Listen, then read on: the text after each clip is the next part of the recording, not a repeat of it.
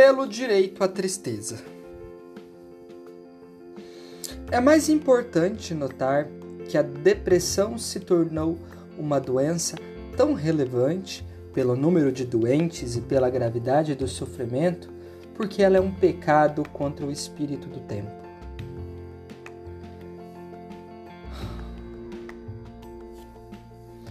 Psicanalista analisa a obrigação é contemporânea de ser feliz e lastima que pais transfiram aos filhos esta ilusória tarefa. Será que vamos conseguir transformar também a tristeza infantil num pecado? As crianças têm dois deveres. Um salutar é o dever de crescer e parar de ser crianças. O outro, mais complicado, é o de ser felizes, ou melhor, de ensinar felicidade para os adultos. Esses dois deveres são um pouco contraditórios, pois, crescendo e saindo da infância, a gente descobre, por exemplo, que os picolés não são de graça. Portanto, torna-se mais difícil saltitar sorrindo pelos parques à espera de que a máquina fotográfica do papai imortalize o momento. Em suma, se obedeço ao dever de crescer, desobedeço ao dever de ser feliz. A descoberta dessa contradição pode levar uma criança a desistir de crescer e pode fazer a tristeza, às vezes o desespero, de outra criança incomodada pela tarefa de ser, para a família inteira, a representante da felicidade que os adultos perderam.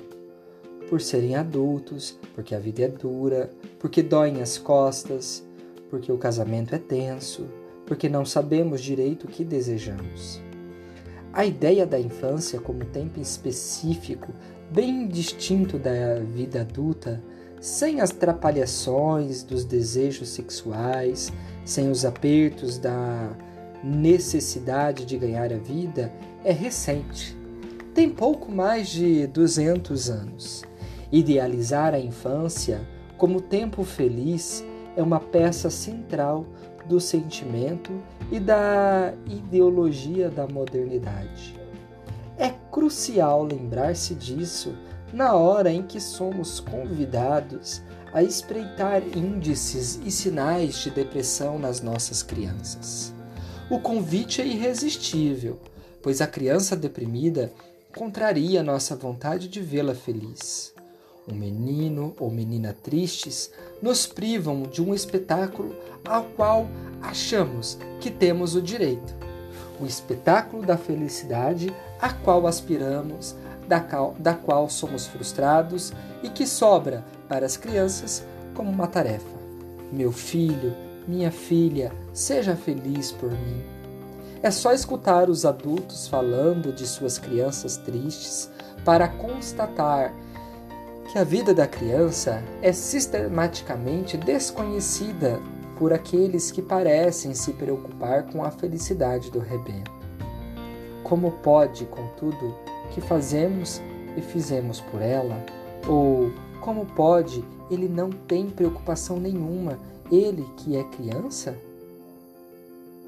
A criança triste é uma espera, é uma espécie de desertor.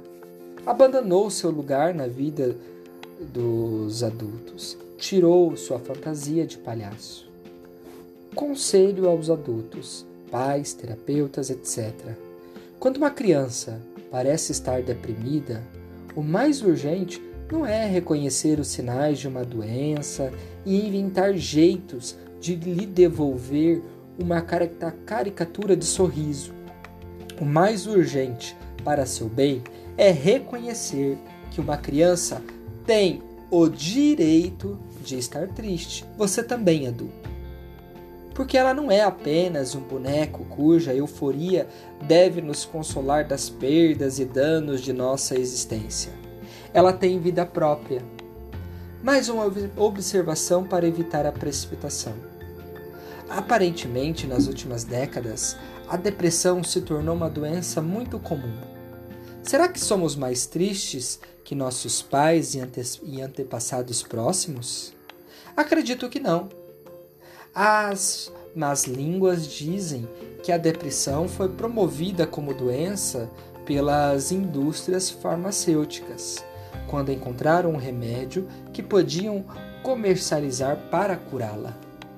Mas isso seria o de menos.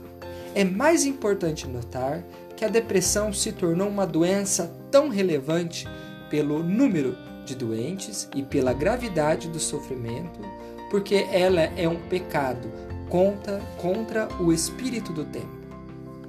Quem se deprime não pega peixes e ainda menos sobe no bonde andando.